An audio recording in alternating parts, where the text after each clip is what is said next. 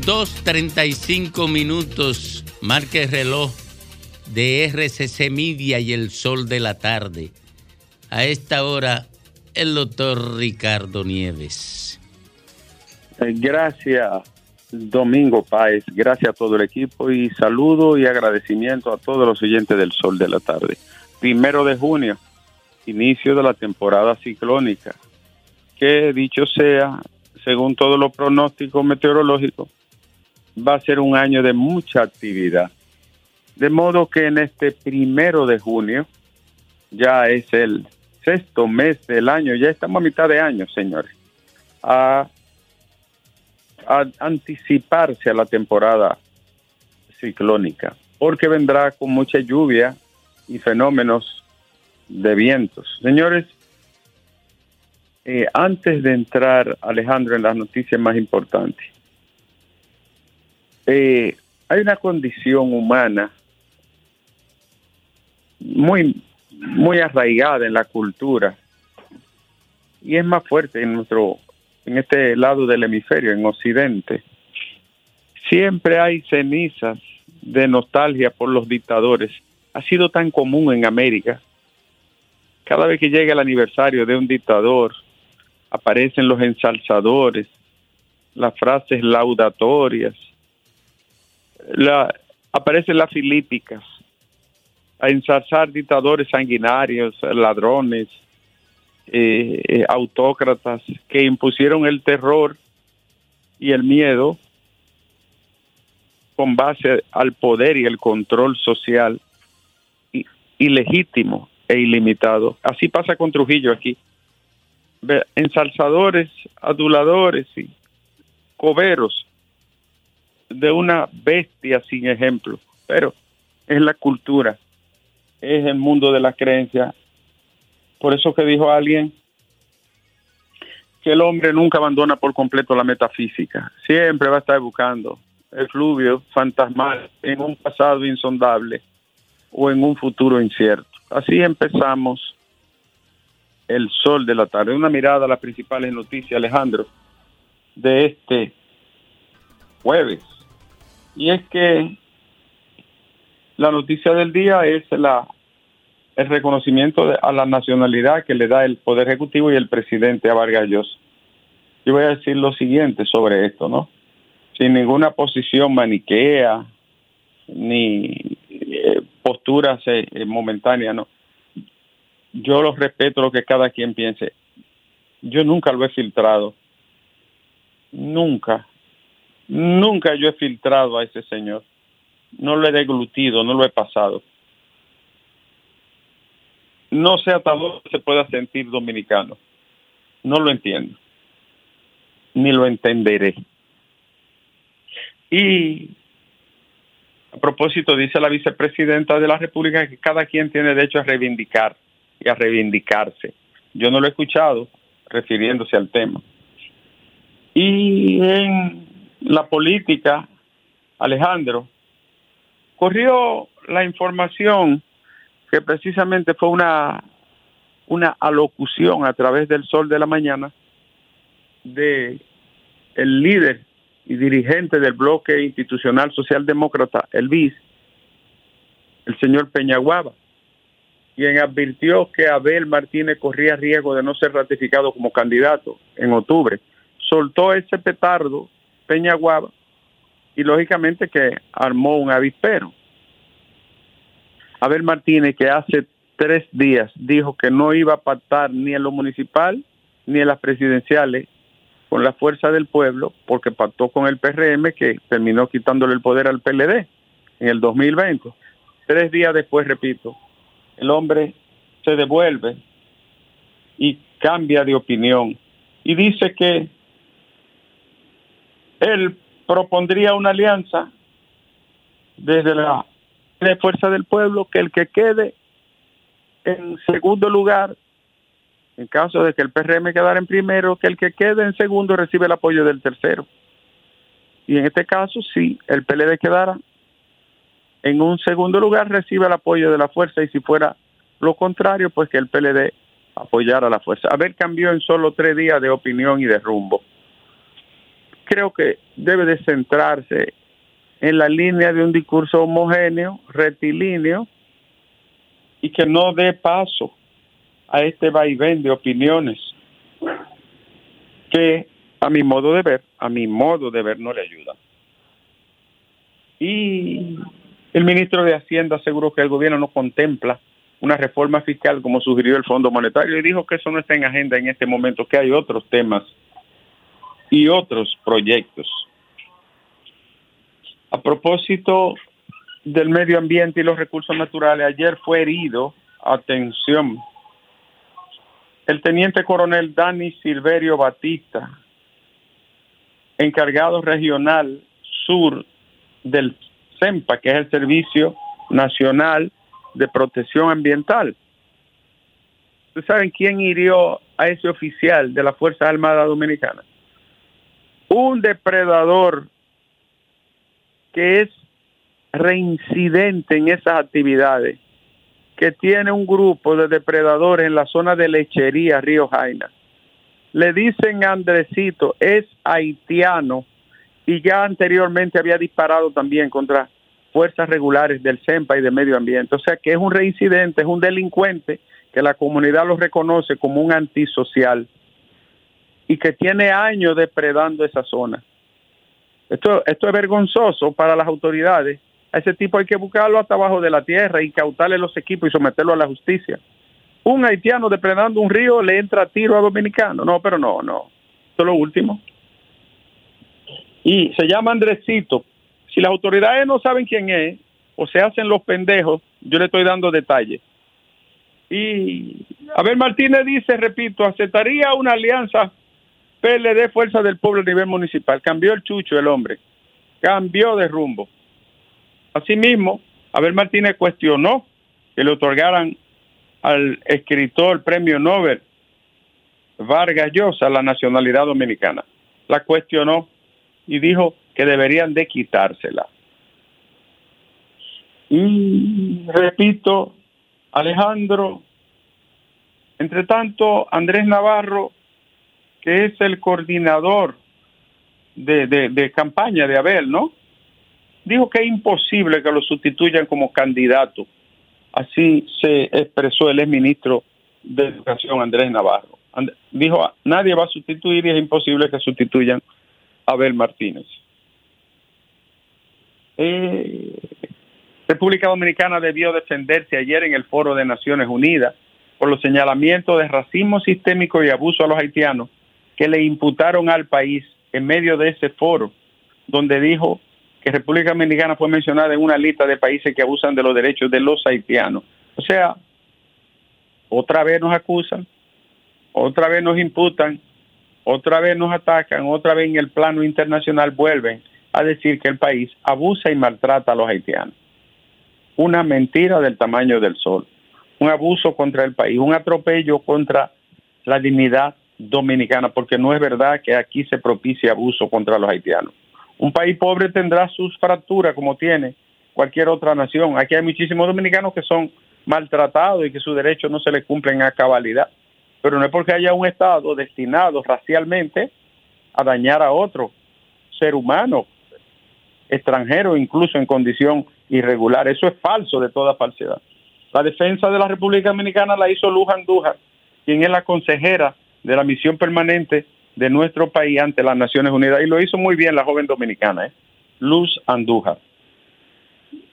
Y el presidente de la República viajó en una misión de establecer relaciones comerciales y diplomáticas con Guyana, país de una gran extensión territorial y muy pocos habitantes, con un gran potencial petrolífero.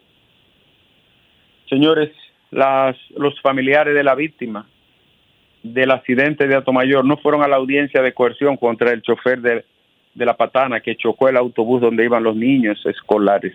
La familia no se presentó, imagínense. Es una, ese pueblo está abatido y esa familia está compungida ante un hecho tan doloroso. Y Alejandro, Alejandro, ¿me escucha?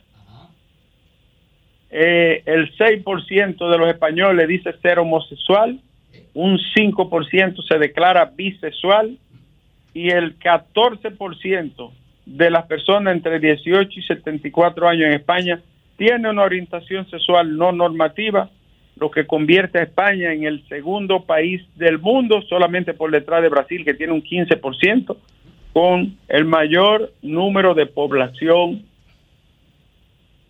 gay, bisexual y de otras definiciones en el mundo, España. España tolera y defiende el orgullo gay, sobre todo el famoso orgullo de la Plaza Cibeles de Madrid. ¿O lo oíste, Alejandro? Para,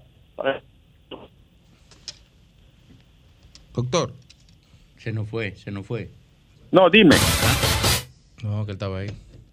Ah, dime. Mire, ¿a dónde era que usted iba de vacaciones? Que usted lo vi que estaba yendo a un consulado a buscar visa en estos días. Eh, sí. Pero España. antes de eso. Era No, te lo voy a...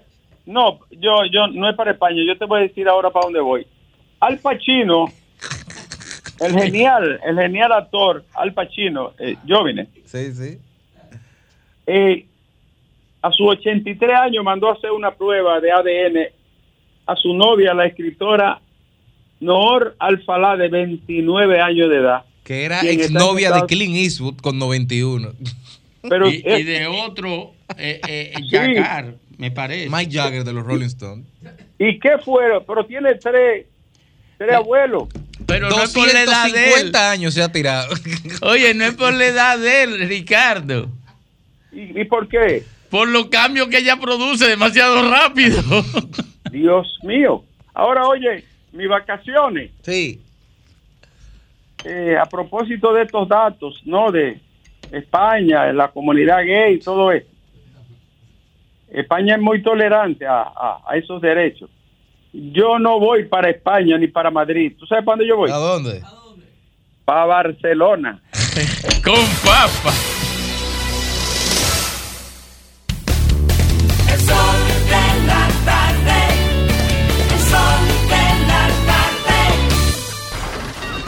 Comunícate 809-540-1065.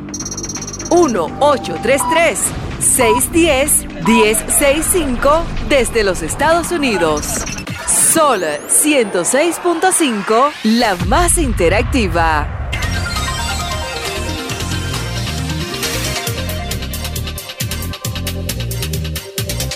Retornamos al sol de la tarde, esta vez con la gente, después del doctor Ricardo Nieves abriendo este espacio. Buenas tardes por aquí. Adelante usted. Sí, saludo. Adelante. Le hablamos de aquí, Santo Domingo Norte, Ceneida Guzmán, periodista. Miren, yo quiero pedirle al presidente de, de la República Dominicana, igual que a Gloria Reyes, para que todas esas madres que le dieron el cariñito, que a esa misma madre le dejen la tarjeta de solidaridad, supérate, por favor. Buenas tardes. Buenas tardes. Adelante. Yo quiero enviarle un mensajito a un compañero de ustedes. Él oye el programa de tarde también, en que José La Luz. Traté de comunicarme esta mañana con él y no pude, porque él está para Estados Unidos. Pero traté de llamar y no pude. Señor, díganme a José Luz que sí, el que, el que dice que el que consume azúcar, el que consume, eso mata más que la cocaína y que la droga es, es, es- es posible que sea así, pero que esa persona, nadie para irse a comer un puño de azúcar o para beberse, o para comerse un contra de aceite, ha matado a su abuelita, a su abuelito, o a su tío, o a alguien. Se lo digo, buenas tardes. Sí, señor. Oh, qué bien, qué bien. El ciego del almirante Domingo Páez. Adelante. Tanto trabajo que me ha dado para comunicarme, para oír su voz. Ya se de- comunicó, mi querido. Adelante. Sí, y también a Ricardo Nieves, mi gran amigo. Sí. Donde quiera lo he seguido a ustedes. Oiga, es para informarle que, por favor, que hable con la CA, porque si está todo lleno de agua, ¿por qué no nos, man- no nos están mandando el agua al almirante Solares? Eh, Atención, Fellito, mande el agua a los almirantes, al almirante Solares. A los solares del almirante, manda el agua, por favor, que allá la gente está esperando, aunque sean tres centavos de agua. Buenas tardes.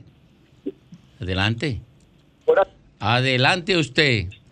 Buenas tardes, Domingo. Buenas tardes. Una reflexión para la gente de Pedro Brand. Pedro Brand. Algo, algo bueno hizo el Mello, ¿Qué hizo? que la gente lo reclama. Algo malo está haciendo Wilson, que la gente lo repudia. Eh, yo no entendí, pero está bien. Buenas tardes. Adelante. Buenas tardes, Domingo. Adelante. Como el señor anterior que griega para comunicarme con ustedes, mire, yo quiero hacerle un llamado por aquí al doctor Cruz Jiménez, ya que él es una persona tan bueno y que ha hecho tanto trabajo. Hace dos sábados, una ambulancia de las de él, de su clínica, vino con un chofer y uno que parecía médico hubo un intercambio, no sé, yo estaba en, el, en la parte del restaurante de un supermercado, que no voy a decir el nombre, y ellos estaban abajo. Fue algo, no sé, no pare, no era sangre, no sé si era un medicamento, no sé qué era, pero se usó la ambulancia del doctor Cruz Jiminián y el, el hombre es un chofer de su clínica y la persona era un médico. Que al doctor Cruz Jiminián que tenga cuenta con eso porque eso le puede hacer daño a él. Eh, otra vez no entiendo. Buenas tardes. Sí, buena, Domingo, ¿cómo estás, hermano? Eh, estoy bien. Qué bueno. Domingo, Sí. es, es, es abusivo y desconsiderado que un miembro de un, de, de un medio tan, tan, tan importante como es se vaya a Estados Unidos a despotricar en contra de su país. No es posible que José Lalú Pero llamen, llamen en la mañana a hablar de lo de José La Luz, porque aquí estamos sin luz, estamos opacos. Llamen en la mañana y hablen de José La Luz en la mañana. Y a nosotros, y que si usted quiere hablar mal de Grimer, sí. No, Grimer de, O, de o de Lenchi, Fafa. Lenchi, que no ha llegado. O de Lenchi. Porque si habla mal de Diulca nos matamos como perros. Por lo menos si entra ella hasta aquí. Porque fuera de camino puede hablar mal de ella. Buenas tardes. Yo sé que Domingo me ama. Buenas tardes. Aunque lo disimula. pero- Lo disimula No, yo estuve, yo estuve un tiempo, buenas, yo estuve un tiempo allá en Inglaterra, y allá en Inglaterra hay un programa donde se llaman eh, como interactivo. Sí. Hoy allá Ceneida Guzmán llamó diciendo que la reina estaba haciendo buen trabajo. ¡Llamó ya! En Inglaterra. ¡Ey! No, no, no. ¡Ey! Ese hombre desayunó pólvora esta mañana. Buenas tardes. Adelante. Inglaterra. No me lo puedo creer. Adelante. Buenas tardes, ¿cómo están ustedes? Estamos bien porque Fafa se llevó, está- lo invitaron a un buffet y se llevó la mitad y lo trajo aquí. ah, pues estamos comiendo bueno. Entonces. Me alegro que piquen, me alegro. Sí, pero, pero, pero yo pienso como que no debía, no debía ser robado. Trajo el, el- el bolsillo de la chaqueta No, lleno de eso no equipo. fue robado, eso no fue robado, eso fue pedido. Ah, porque pidió. yo sabía que era para usted y para ti, Domingo, especialmente. o sea que Ay, hay- sí. cualquiera se deshace de lo que sea para mandártelo a ti. Ah, Eso gracias. yo estoy seguro. Un viernes por aquí. A aunque veces sea. ve este libro de chicharrón por yo te puedo llevar otra cosa. Moro no. Sí, pero no chicharrón. ok, además, eso- hay una ley por ahí que dice que penaliza los chicharrones, o qué sé yo, es como el asunto. ok, miren, eh, yo desde anoche que leí un Twitter de Joten Curry, me sentí un poco atribulada. Tanto es así que solté el teléfono y dije, no, yo no vuelvo a leer más nada en la noche porque yo necesito dormir. Entonces, ¿Tan duro era? Yo no lo he ¿Eh? leído, ¿Tan duro fue? Bueno, eh, para mí es muy duro que un extranjero que nos llama la paria del Caribe, que es que escribió una horroroso sobre nosotros, que enarboló en otros, en otras tierras, diciendo que nosotros somos racistas y xenófobos, hasta inscrito en una, en una pancarta en un aeropuerto de Inglaterra. Eso es demasiado fuerte que entonces sencillamente el presidente quiere hacerse el gracioso y de darle la nacionalidad dominicana. Es como si estuvieran regalando lo más preciado que tiene el pueblo dominicano y regalándoselo a alguien que ha vituperado en todas partes sobre nosotros. El presidente Abinader, yo creo que debe de recapacitar y debe de quitarle eso, porque si no se lo quita, escúchenmelo bien, señor presidente, este pueblo le va a coger mala voluntad, le va a coger odio, porque nadie que pisotea a la República Dominicana como él lo está haciendo puede ser considerado como mi presidente. Fuera.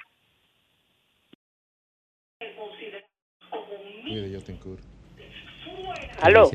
¿Qué, dice? Eh, escúcheme un momentito, ¿qué dice el Twitter? Jotin Curi señalaba, el premio Nobel de Literatura Margos- Mario Vargas Llosa tiene sobrados méritos para aspirar a cualquier concesión de país momentito. extranjero, excepto en República Dominicana.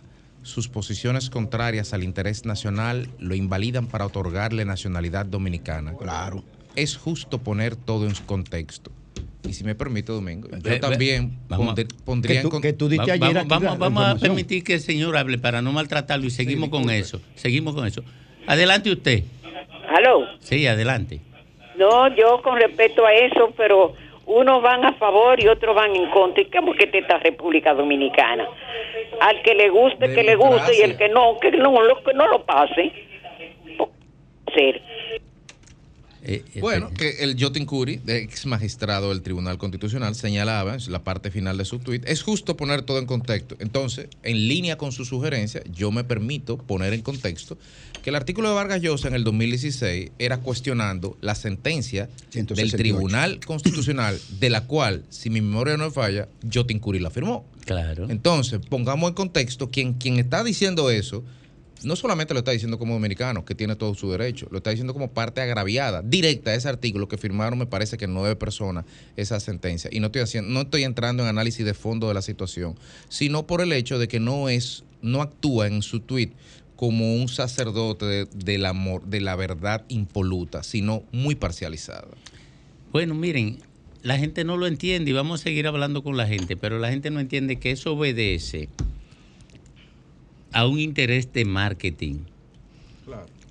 No obedece a ningún principio, ni defensa de la soberanía, ni orgullo nacionalista.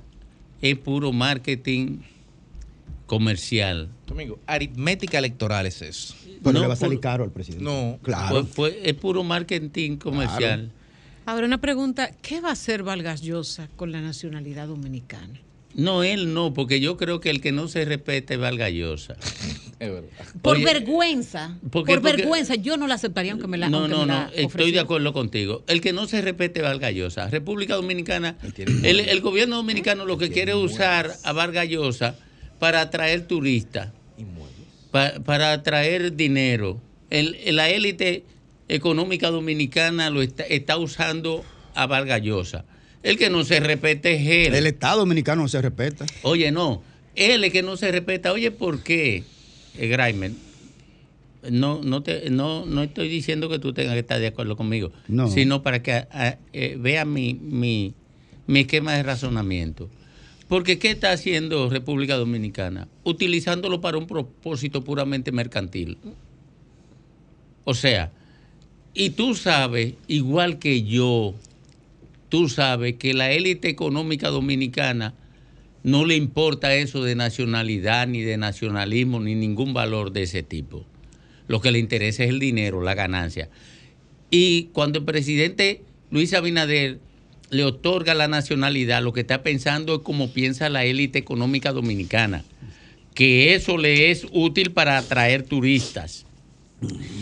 Eh, la- las burguesías y el neoliberalismo ha llevado eso a su máxima expresión. No le interesa la nacionalidad ni le interesa soberanía, lo que le interesa es ganancia.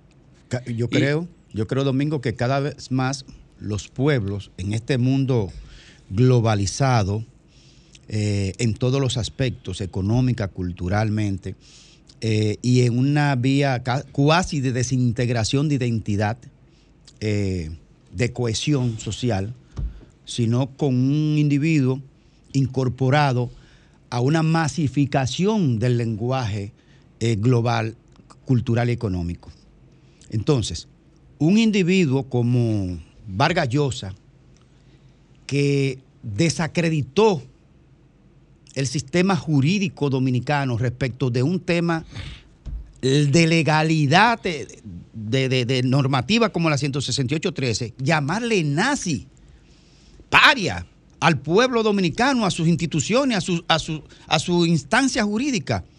No, no, Vargas Llosa se equivocó y el presidente ahora viene a darle la nacionalidad cuando él no se ha retractado de eso, porque lo que él dijo fue una vulgar mentira. Por eso yo digo que quien no se está respetando es el Estado dominicano. Miren, ustedes están viendo a Vargas Llosa desde la figura del poeta, desde la figura del escritor de respeto de muchos años.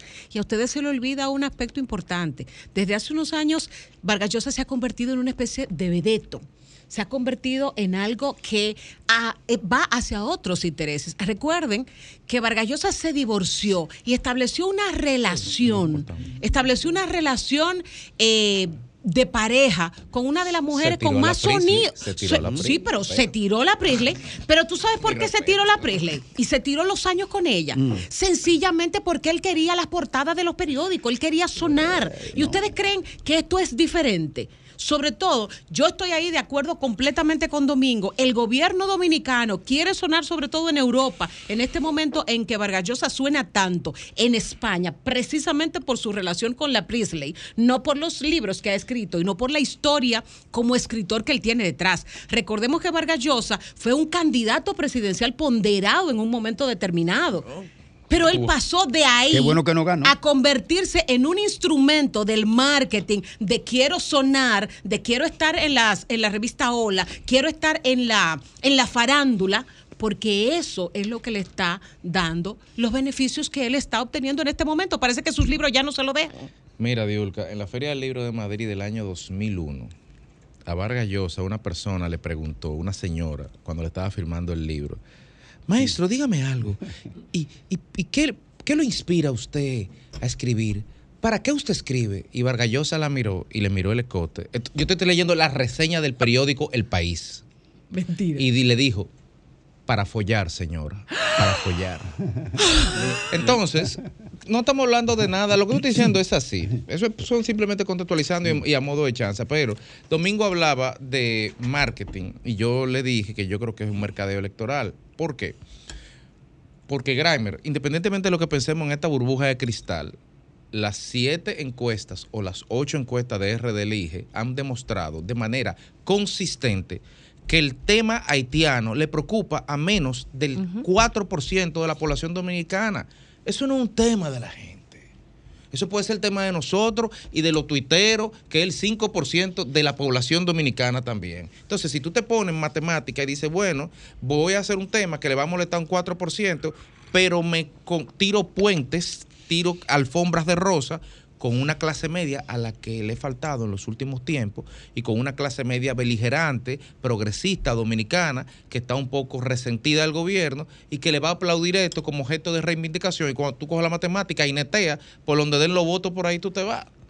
Están- yo no lo veo más complicado de ahí. Además, en- en- ya visto un contexto más amplio, ya por fin República Dominicana tiene un premio Nobel. Mira, ¿qué está haciendo el presidente Luis Abinader? Yo lo, yo lo digo así porque yo siempre trato de alejarme de lo obvio. Lo obvio, bueno, este tigre es un traidor, como le han dicho. Eh, eso es lo obvio, lo que, lo que Eso es pasión. el razonamiento elemental, casi instintivo, te, te define, pero vete, vete a lo último, eh, eh, vete a lo que está escondido. Por eso Juan Bosch se abrazaba a, esa expresión en política. eh, muchas veces las cosas que no se ven son más importantes que las que no se ven. Y cuando Juan Bosch decía eso, invitaba al dominicano a que profundizara, que no se quedara en lo obvio. Y en, y en, el, en el conflicto político, como el que consume el relato político, lo consume en el, en el marco del fanatismo, hay que presentarle solamente lo obvio para que pueda entender a uno. Pero ahí lo que hay es un tema de marketing y de, y, y de limpiarse frente a los suprapoderes internacionales. Miren que es mentira, nosotros no somos eh, racistas, nosotros incluso somos tan tolerantes que le otorgamos la nacionalidad a alguien que nos califica de nazis para que venga aquí. O sea, pero es un tema de marketing, ¿por qué? Porque iba a generar una controversia. Ya los medios eh, europeos que son hostiles a Vargas Llosa van a destacar eso y nos van a poder a poner a nosotros en el horizonte de los vacacionistas europeos, en el horizonte mental de los vacacionistas europeos. Y si se trae Ni la ra- ni tan racistas son Eh, ellos. oye, entonces, es mentira que son racistas. Mentira. Vamos para allá, vamos para esa islita de, de, de, de aborígenes con- en taparrabo, que lo que pasa es que a veces son injustos con ellos. Y si Es- vuelve con la Priestley y la trae, ahí sí es verdad. entonces, miren, ese es el tema ahí. Simple, ahí no hay, miren, ahí no hay ni más nacionalista, ni menos nacionalista, ni, ni hay guacanagarí, ni menos guacanagarí. Ahí lo que hay es business. Business. Solo eso.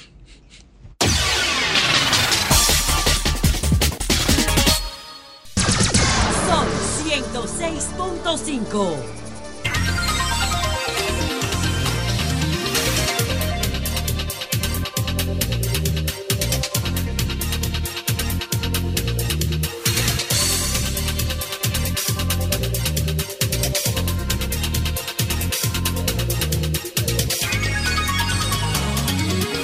Bueno, retornamos al sol de la tarde a las 3.15 minutos, 3.15 minutos aquí en el sol de la tarde y en todo el país. Ven acá, la candidatura de Abel Martínez. ¿Y por qué tenemos que hablar todos los días de Abel Martínez? Porque él habla todos los Porque él días. todos los días pone un tema. Y habla hasta dos y tres veces al día. Él ha- Un él no- candidato no habla tanto. No, no, un candidato tiene una agenda.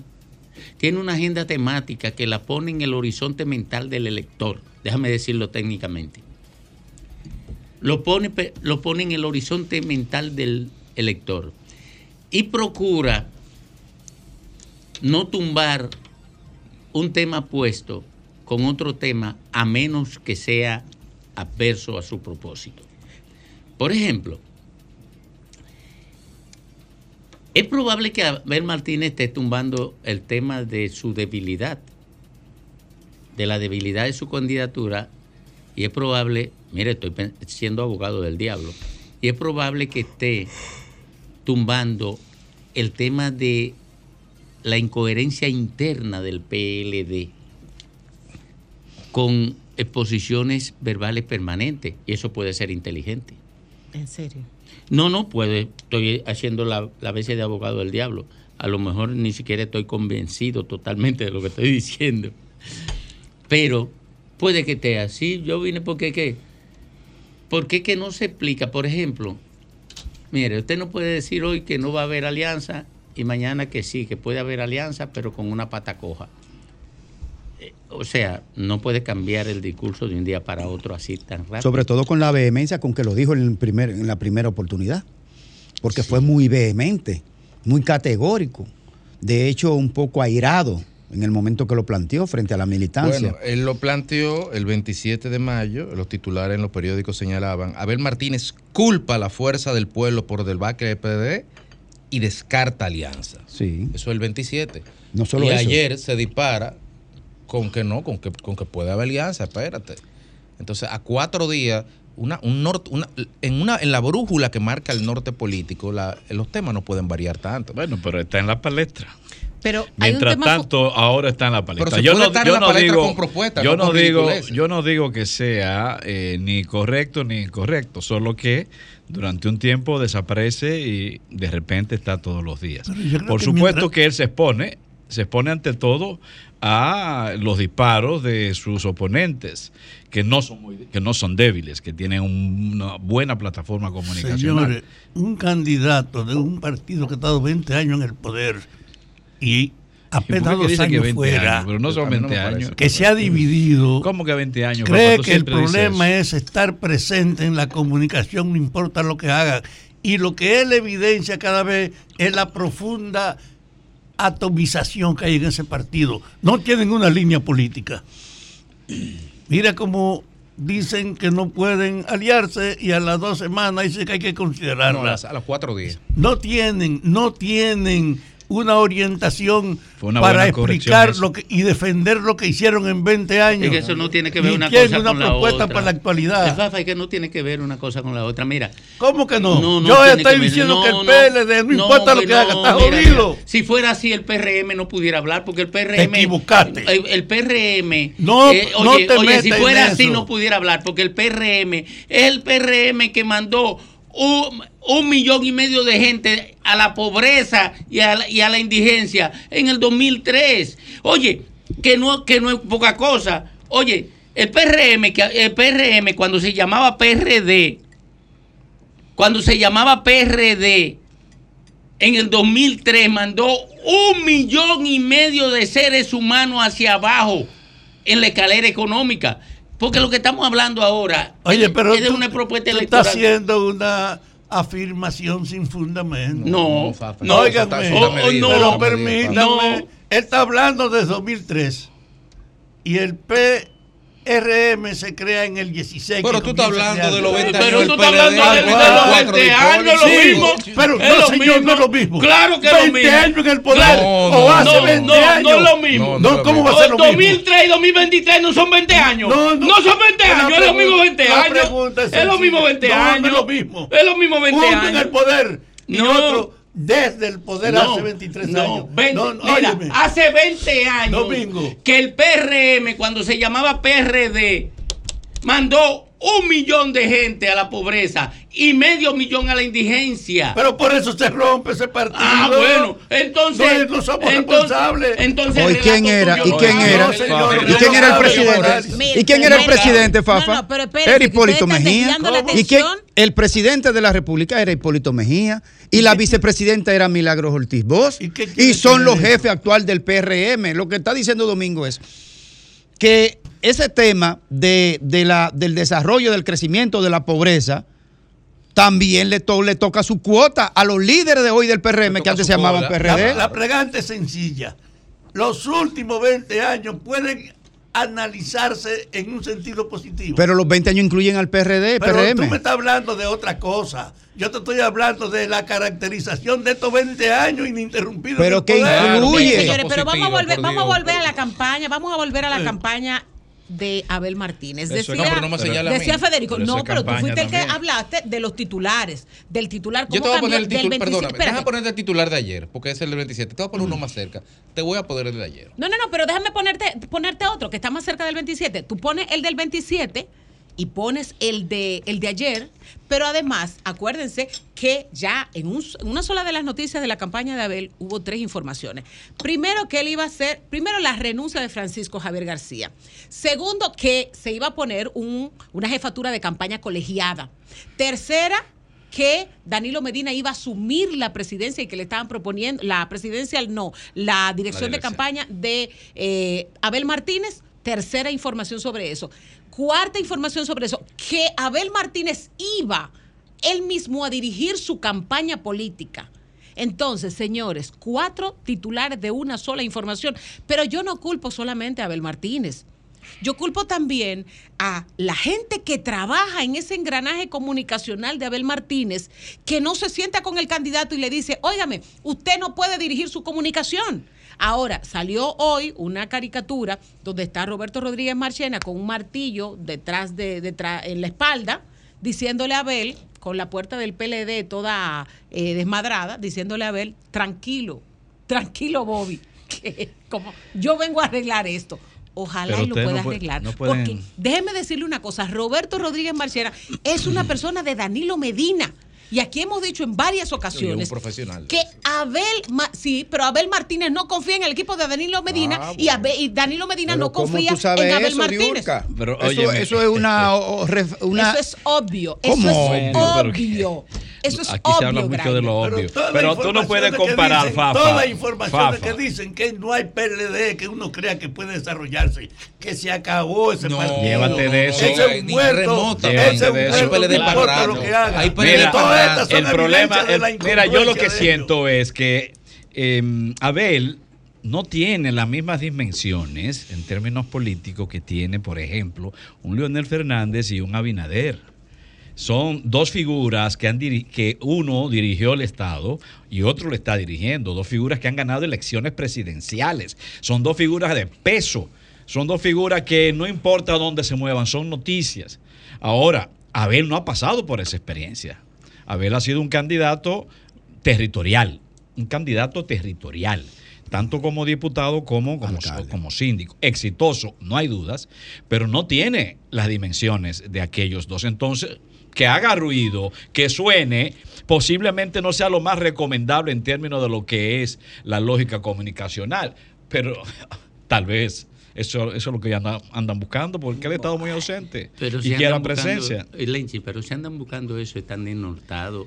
Porque un candidato presidencial, en su perfil, primero debe tener una propuesta coherente.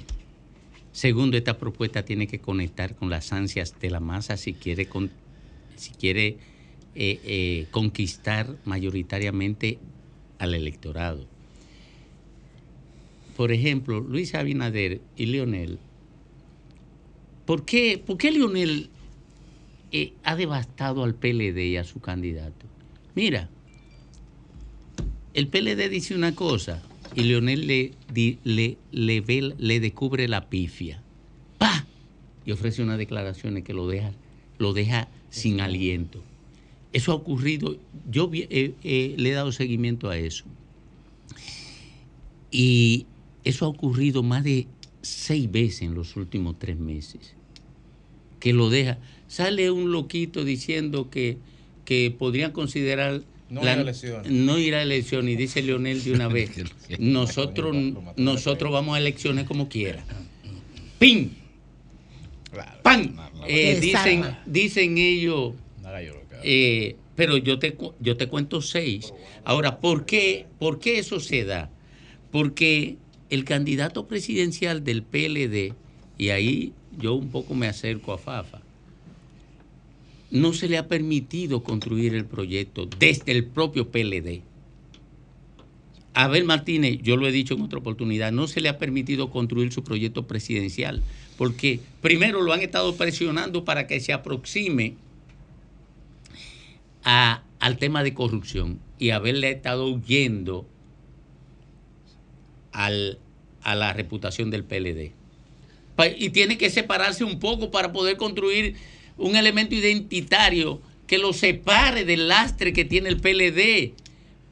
Así como Danilo Medina pensó que integrando un, un grupo de muchachos sin experiencia daba un- una imagen de novedad, Y de renovación. de renovación. Abel Martínez también tiene derecho a dar una imagen de renovación que lo distancie del lastre que el PLD carga. Y no se lo han permitido. Yo fuera un cercano de Abel y he tenido el privilegio de, de trabajar con candidatos presidenciales eh, cerca, precandidatos cerca. Atención, es una oferta de trabajo que está diciendo él ahora. Echa para adelante. Mira, Domingo, ahí sigue. viene. Domingo, sigue, sigue. No te deje- dejes No te provocar. de Fafa. Espérate, Que eso fue dirigido. Mira, no eso fue para no que se está riendo. Mira, mira, no, porque él no quiere que eduquen a la gente. Él no quiere que eduquen a la gente, él quiere boicotear este programa. Antonio, si no saca Fafa de este programa, el sol, viene el lunes, ya. el sol de la tarde se va ahí al cañete.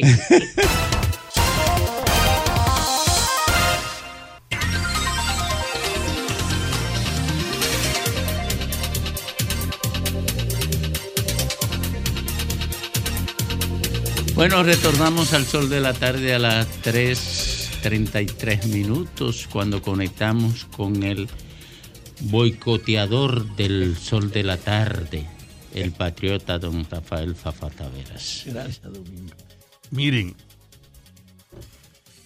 yo insisto que estamos viviendo un momento de sacudimiento, de reorientación, un momento donde la memoria tiene poco valor, porque hay que entender la actualidad ahora mismo. Y la actualidad es la de un cambio en el sistema que hemos tenido durante cientos de años en el mundo. Ahora lo externo se ha hecho local. Y yo pienso que hace 100 años la gente vivía en un municipio aquí, andando a caballo, montado en burro, y lo más que llegaba era al mercado de su comunidad. No tenía noción de lo que era el espacio de la nación de la que él formaba parte. Era la época en que andaban en burro vendiendo agua de aljibe porque no había acueducto. Y en esa época la sobrevivencia era el desafío más grande para la gente. Pero no se entendía ni siquiera la posibilidad de expandir el espacio donde la gente vivía. Porque el peso que tenía la tradición era la miseria institucionalizada, limitada a pocas actividades, reducida hasta la alimentación, y había que sobrevivir en ese ambiente. En la medida que el país se fue conformando y se constituye una real nación, y se establecen las provincias y aparecen el transporte y los combustibles, hay una superación en la mentalidad de la gente reducida al espacio de un campo, de un municipio. Hubo un desafío para tú comenzar a sentirte parte de un todo que la mayoría de la gente no concebía. Eso que a nivel particular pasó aquí, me permite decirle eso está pasando en el mundo ahora.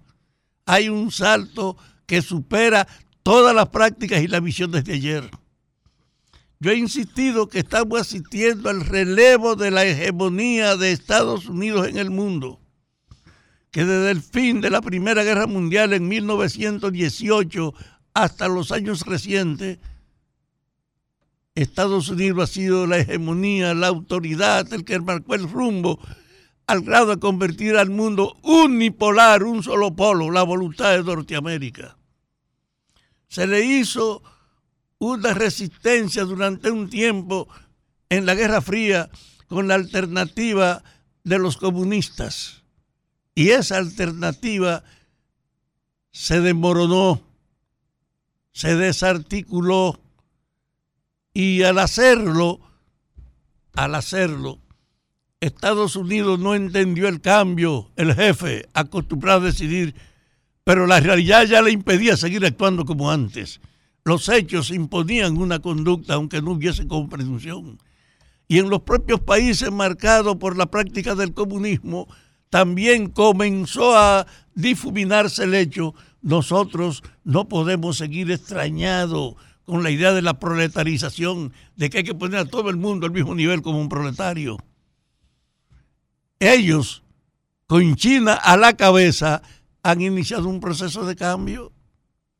China permite ahora la propiedad privada en ciertos niveles y ha permitido la inversión extranjera y lo que reclama no es la confrontación, sino la tolerancia para poder expandirse en el sentido de la competencia, que es el instrumento principal de la vida y el intercambio de hoy. Ese proceso repercute en todo el mundo. Y entonces en América Latina y en América entera estamos asistiendo al deterioro de ese poder norteamericano en el mundo y a la reacción de los que, arrastrados por esa hegemonía, eran una dependencia abierta de Estados Unidos. Aquí hace semanas se reunieron 12 presidentes y 19 naciones discutiendo el sentido hispanoamericano de esta región con un delegado español y otro de Portugal. Ahora, hace dos o tres días, Lula ha reunido a un grupo de países de América Latina tratando de encontrar los fundamentos que reordene las relaciones de América para alcanzar la autonomía de que no dependan de nadie, sino que se desarrollen con un nuevo vínculo entre los miembros de América Latina y una relación más abierta en el mundo sin ninguna sujeción ni respeto a la dependencia de ayer. Ese hecho, cuando tú lo trasladas a tu país, aquí a la República Dominicana, te encuentras con un presidente que fue el que recibió a esos 12 presidentes de América Latina aquí para discutir la versión hispanoamericana. Lula está planteando la versión suramericana. Están buscándose efectivamente los nuevos rumbos. ¿Y qué ocurre? Que este país tiene una relación particular con Estados Unidos. De allá vienen los turistas, allá viven dos billones de dominicanos, de allá viene la inversión y en ese orden es nuestra relación principal. Y en este proceso, la política ha obligado al gobierno a no reducirse la tradicional dependencia de Estados Unidos. Y viene desde el régimen anterior. Fue Danilo que desconoció el vínculo con Taiwán y abrió la relación con China.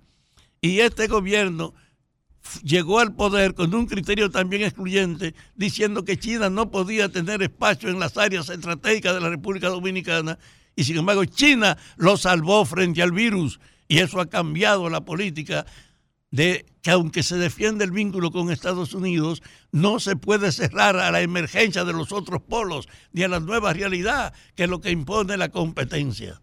El país se ha transformado ahora en el centro turístico porque la ventaja de salir adelante en medio de la crisis hizo que este fuera el destino donde la gente podía venir sin temor a contaminarse. Y esa confirmación ha gravitado en forma tal que hay una reorientación en la República Dominicana para poner el turismo en primer lugar, ordenándonos nosotros. Entonces ustedes se encuentran con un detalle. Los dominicanos se han abierto en un sentido que nunca tiene precedente en las relaciones internacionales. En ese marco, Abinader está hoy en Guyana. Una palabra que aquí seguro muy poca gente conoce ni le importa. La nación que tiene mayor proporción de territorio con relación a su gente, porque es grande con muy poca población. Y aunque tiene tiempo estado aislada, que tiene bauxita, está bien, que tiene petróleo, está bien, pero no ha habido un vínculo con ellos. Yo he estado allá en Guyana y yo la conozco. Y sé que efectivamente hay una inmensa posibilidad de aprovechamiento de los recursos de Guyana. Y no es verdad que el presidente está allá sin comprensión de cuáles son los aspectos positivos de que nosotros vayamos a una nación que en América Latina ni siquiera se nombra como Guyana. Lo hace después de traer aquí a 12 presidentes y ahora va a Guyana. Lo hace en un momento en que el país está implicado en una expansión de las relaciones internacionales y de la búsqueda. Sin embargo, hay un hecho. Estamos en el proceso, marcando un rumbo que no está claro todavía, pero que apunta a un hecho a la supremacía real de la libertad y de la democracia, a consolidar el trato y a ser transparente, porque al mismo tiempo hay siete presidentes de América presos por prácticas que parecían naturales manejando los recursos públicos. Hay un cambio global y los dominicanos no entendemos que estamos obligados a cambiar o a pagar la consecuencia de reaccionar tardío frente a un hecho que va a seguir hacia adelante.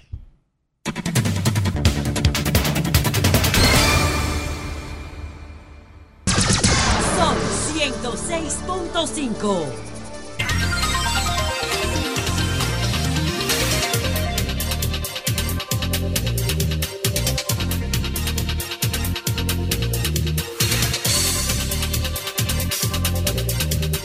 Bueno, 15 minutos completan las 4 de la tarde aquí en el sol del país, que es el sol de la tarde. El presidente norteamericano Joe Biden acaba de sufrir una, una caída que luce aparatosa, pero sin daño físico. Una más. Una, Una más. caída Pero esa, más. esa, esa, esa se ve aparatosa. Venga Se acá. ve fea. Y es que no sale Se del ve suelo. fea, se ve fea. Yo no sé. Es que un Yo no señor. sé. Se ve ¿Eh? fea esa 80, caída. 80 años, Oye, de- 81 que tiene. De repente no, no, no, se rompió un diente porque estuvo cerca de eso, ¿eh? O la cara. Pero Mira. Sí, pero Ahora, lo que yo me- no me- lo, lo que yo no me puedo imaginar es que este hombre se haya caído más que cualquier otra persona en, en un cuatrenio Y que quiere, no, y que quiere reelegirse para asumir una campaña electoral. Ustedes saben lo duro que es una campaña electoral, no importa si en Estados Unidos, que no se carabanea, pero es duro. Porque en Allá Estados se Unidos caravanea. hay, hay una tradición Solo de que no como aquí.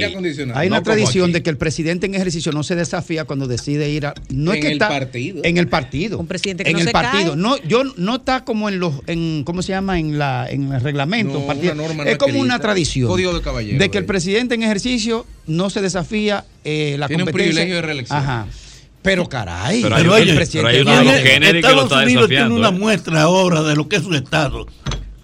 Un expresidente acusado que quiere volver al poder y un viejo siendo presidente que no puede ni mantenerse no hable de pie. viejo haciendo algo, por favor. Desde ese punto de vista, Porque la vejez no es limitante. la crisis está también en la ausencia está de dirigentes en el mercado norteamericano ahora.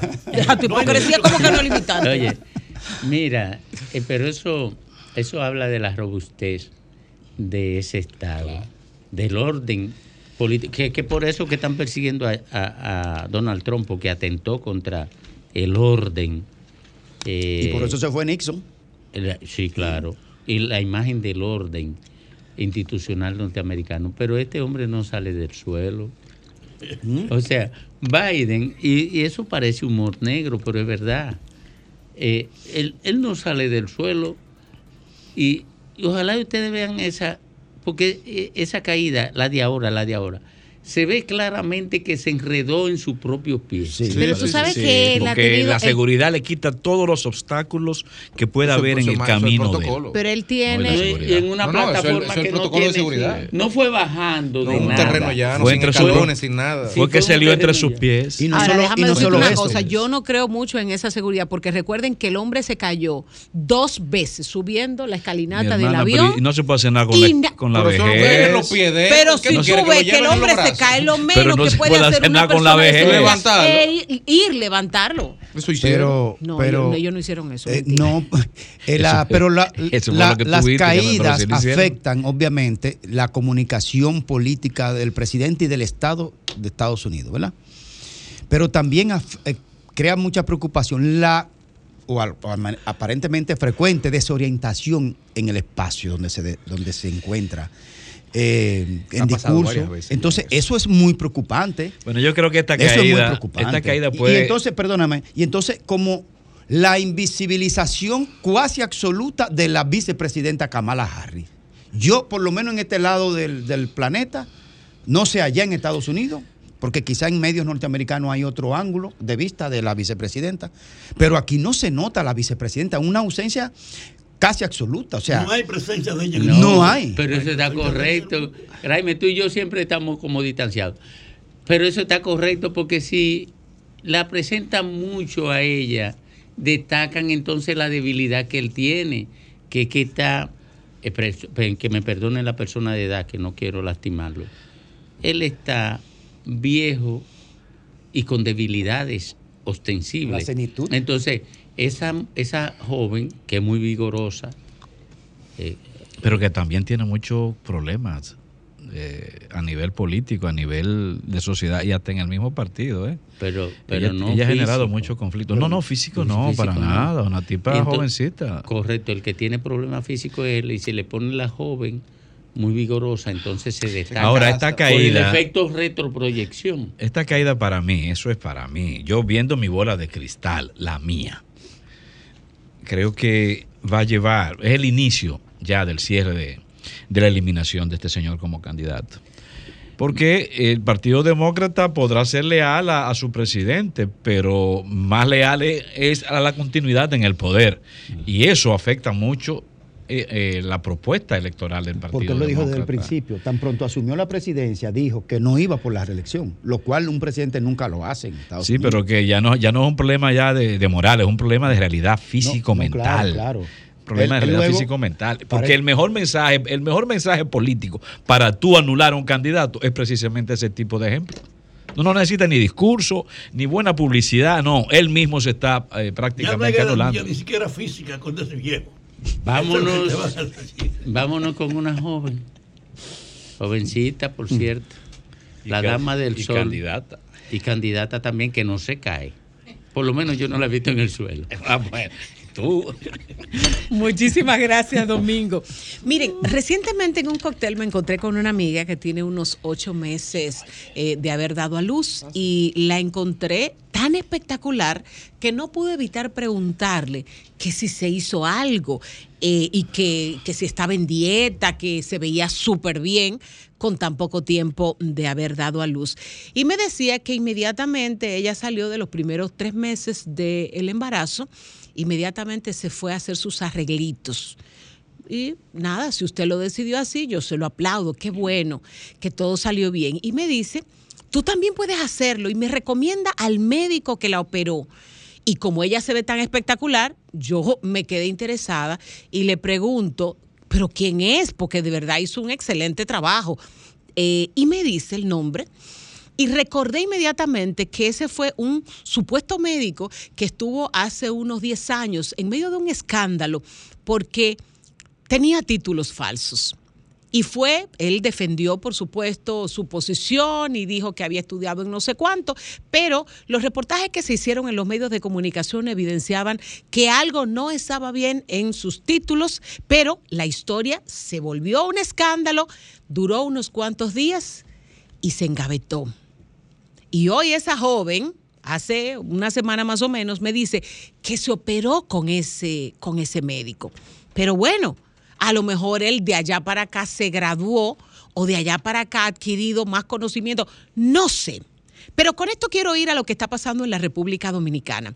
Hoy eh, el Ministerio de Salud Pública anuncia que cerró 12 centros más centros de medicina que estaban operando en la ilegalidad. Con esto suman 39 los centros médicos.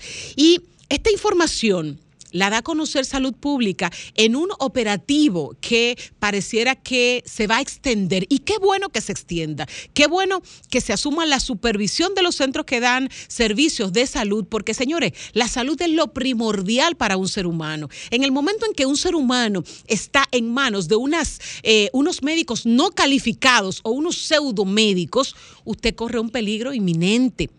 Y precisamente eso es lo que quisiera, pero yo quiero apelar hoy a la responsabilidad de nosotros como ciudadanos, de nosotros como pacientes y de nosotros como compromisarios de asegurarnos de que los centros médicos también cuenten con la habilitación y las características que debe tener un médico para podernos atender. ¿Por qué? Porque ya hemos visto por décadas que al sistema se le escapan muchas cosas. Entonces, tú recomendar a un médico que te hizo un buen trabajo, pero probablemente tú misma sabes que no es médico, es una responsabilidad que nosotros no estamos asumiendo como ciudadanos. Y no solamente son los cirujanos. En los cirujanos nos damos cuenta cuando se muere una en, en- Santiago, que por cierto, tres de los centros eh, cerrados por salud pública son de Santiago y nueve operaban en Santo Domingo. Tú piensas que porque el centro médico tiene una buena fachada, porque los médicos o los supuestos médicos tienen su bata blanca, ya son médicos. Señores, los dominicanos somos muy dados a confiar. Somos muy dados a que alguien nos dé y nos diga, este brebaje te ayuda eh, para tú bajar de peso, este brebaje te ayuda para tú calma- calmar cualquier dolor. Somos muy amigos de la automedicación y asimismo somos amigos de creer en que cualquier persona que dice que es médico lo es. Entonces, hay que investigar. Pero además, si usted se da cuenta que hay una anomalía en algún lugar, usted tiene la responsabilidad de denunciarla. Y eso no significa que usted esté haciendo algo malo o que usted le esté haciendo un daño a otro. A lo mejor usted está evitando un daño mayor a una colectividad que sigue confiando en gente que no es médico que sigue confiando en gente que está preparando medicamentos y no tiene el más mínimo conocimiento para asumir eso. Y la medicina, señores, no solamente es que usted se puede tomar algo que le haga daño, sino que hay placebos que usted piensa que usted está consumiendo una medicina para un mal que le está afectando y esa medicina o esa supuesta medicina no le está haciendo nada mientras ese mal continúa creciendo en su organismo. Tenemos que asumir la responsabilidad como ciudadanos. Aquí hay mucha gente que va, se hace un procedimiento y porque usted salió bien, usted se queda callado aún sabiendo que ese médico no es médico nada. Mucha gente y los cirujanos, muchos supuestos cirujanos, y aquí hay, por ejemplo, una asociación de cirugía plástica que cada cierto tiempo llama la atención para que se supervise sobre supuestos cirujanos que están haciendo operaciones, pero muchas incluyendo gente que viene desde Nueva York, dominicanas y dominicanos que vienen desde Nueva York a operarse en República Dominicana y ni siquiera se molestan en buscar la acreditación de los médicos o los supuestos médicos que le van a operar. Hay una responsabilidad de las autoridades y qué bueno que le están asumiendo, pero también la responsabilidad de nosotros como ciudadanos de denunciar podría contribuir a que reduzcamos esa brecha entre los médicos de verdad y los farsantes que nos están vendiendo una historia y nos están poniendo en riesgo todos los días. Ojalá y este operativo para determinar quiénes son y quiénes no son continúe, pero que nosotros también tengamos la responsabilidad de denunciar a quiénes son y a quiénes no son.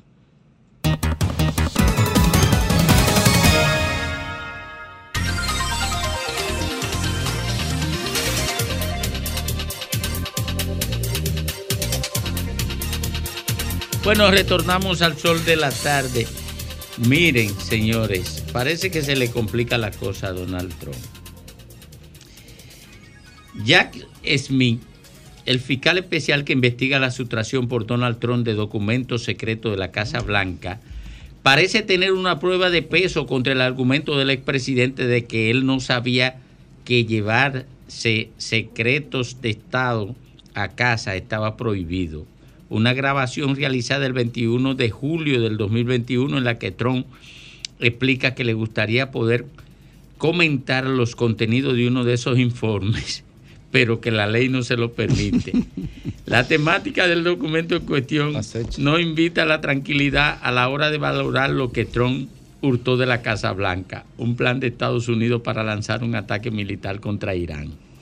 Oigan esto. Casi nada. Los contenidos de la grabación no han sido hechos públicos, pero según han declarado a la cadena de televisión CNN, fuentes anónimas del Departamento de Justicia, las palabras de Donald Trump dejan claro que el expresidente sabía que eso eran documentos clasificados. Y no lo vas a ver, por el amor de Tienen Dios. un sello que lo dice. Oh, oh, pero, Eh. pero, pero un ataque a Irán es casi un atentado al Estado de Israel directo. De él. ¿Eh? Bueno, Oh, sí, pero- como consecuencia, La- claro. los primeros cohetes no es Estados Unidos se lo van a mandar, ni los primeros misiles. Va a ser Israel. Así es. Sí. Es una locura. Bueno, entonces nos vamos con Lenchi Vargas. Vamos. A él le toca, a él le toca, le toca, sí. gusto y con más gusto también saludo a mi querido pueblo, al pueblo dominicano, a ti, donde quiera que estés, desde sol, sol de la tarde, el sol del país. Y aunque aquí tenemos sol y mucha luz, porque es la misión de sol de la tarde, los apagones sí están haciendo presencia en República Dominicana. No importa que Milton Morrison diga lo contrario, claro que hay apagones. Nomás tenemos que abrir las, las compuertas de los teléfonos y permitir que la gente llame a ver si es una falsía, es un invento o si es una realidad que viven los dominicanos, especialmente acá en el Gran Santo Domingo. No puedo habla- hablar del resto del país porque yo mismo soy testigo de esa- esos momentos de oscuridad frecuentes a los que nos someten los apagones. Si quiere, eh, abrimos los micrófonos, señor Milton, a ver si es mentira o si es real la queja de la gente. Hay apagones. Bueno, pero el problema no es solo desmentir o tratar de aminorar el peso de la denuncia de la gente. El otro problema es el argumento que usted aduce. Y, y eso quizá, no sé si provoque risa, pero dice Milton Morrison, que no hemos podido invertir. O sea, está hablando de, lo- de lo- de los déficits y de los apagones, porque hay que recordar que en las sedes ni, ni siquiera contadores hay, que no hay cables. Bueno, pero entonces Morrison dice, no hemos podido invertir ni la mitad de lo que invertían otros gobiernos en el pasado u otra gestión. Todavía, todavía hoy, apelando a, a esa excusa infantil en el plano político. Todavía hoy, a casi tres años, decir que no se, no se está haciendo, no, no, se está, no se ha podido trabajar a los niveles de antes. Y, y bueno, pero además es una declaración que afecta al gobierno porque el mismo, el mismo Morrison dice que debido a la poca inversión pública por parte del gobierno, incluso alegando todavía, a mí, eso sí que me provoca risa, una risa, por cierto, desganada, que se siga apelando al término de propio de la situación de pospandemia y de la guerra en Ucrania, carajo. Pero ¿cuándo es que vamos a dejar la guerra de Ucrania o, la, o los reclamos de déficit o limitaciones por pospandemia? Cuando este país dice y anuncia al mundo que tiene los productos básicos alimenticios más baratos de todo el continente americano, aunque no sea es una realidad, aunque no sea una verdad real lo dice, pero para eso no tenemos guerra en Ucrania y para en Ucrania, para eso tampoco apelamos a las situaciones post pandemia. Entonces, ya hoy en día eso es casi una ridiculez. De todas maneras, este eh, Morrison señala, su mira se dirige hacia el gobierno. Bueno, es que el gobierno, dado esa situación, pues tiene muchas restricciones eh, eh, presupuestarias y por esa razón no hemos podido hacer lo que necesitamos hacer. Nuevas excusas y excusas de nuevo infantiles. ¿O acaso qué quiere eh, Morrison y las sedes? ¿Qué quieren? Que le den más tiempo como pidió también la vicepresidenta, que le den unos, unos días más o unos años más para mostrar que sí se van a hacer grandes cosas en educación. Eso es lo que quiere también, que le demos más años. Bueno, Morrison, también el tiempo a usted se le está acabando. Entonces, eh, apela el señor Morrison también al, al tema este de las pérdidas, que hay muchas pérdidas y comete el agravio, la insensatez de, de- culpar a los usuarios.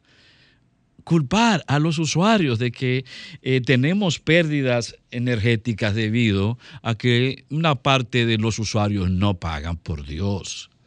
Pero por Dios, eh, Morrison, no, así no no culpe a, a- los dominicanos que además han sido no solo testigos, víctima de tres aumentos en las tarifas, en las tarifas eléctricas, tres aumentos.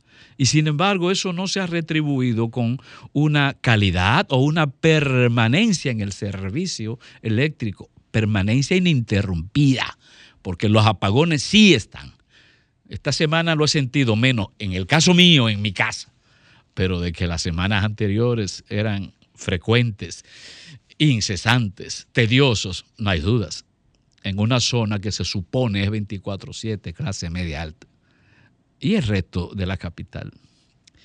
Bueno, por esas pérdidas que usted dice, señor Morrison, si nos referimos a los datos que ofrece el mismo, los datos oficiales del Estado, esas pérdidas totales eh, eh, de energía en la distribuidora.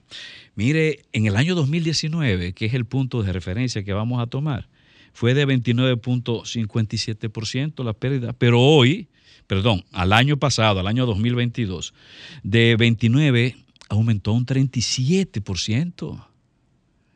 Eso no puede ser por obra de los usuarios. Bueno, pero para poder corregir el problema de las pérdidas totales de energía, se necesitan hacer inversiones, pero esas inversiones no pudieron hacerse o no se hicieron. Y yo recuerdo que eh, eh, durante este gobierno se hasta ha sobrado dinero a fin de año, le ha sobrado dinero del presupuesto. Incluso el mismo presidente dijo que en este gobierno sí se sabía invertir, pero ocurre que no han habido las inversiones correspondientes para poder reducir las pérdidas eléctricas. En el año 2019, las pérdidas eléctricas fueron de 295.51 millones de dólares. Eh, perdón, la inversión anual, corrijo, la inversión anual para reducir la pérdida de energía fue en el 19 de 295.51 millones de dólares. Mientras que en el año pasado, pues se redujo a 145.61 millones. Una reducción. En lugar de aumentarse la inversión para hacer más efectivo el servicio, no bajó. ¿Y por qué baja? Bueno, porque gasto corriente, el gasto operativo corriente de las sedes aumentó. Y por supuesto no puede haber una buena inversión para mejorar porque el gasto operativo corriente aumentó. En el año 2019 era de 391.46 millones de dólares, mientras que en el año pasado fue de 406. Es decir, que el gasto operativo subió en millones de dólares.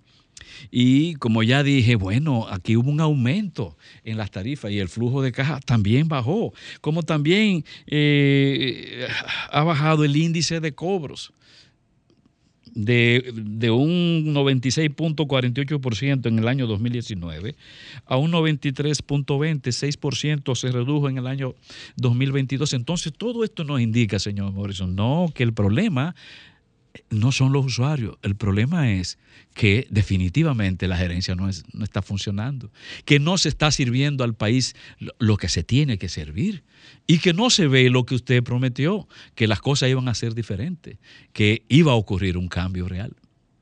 De eso es que se trata.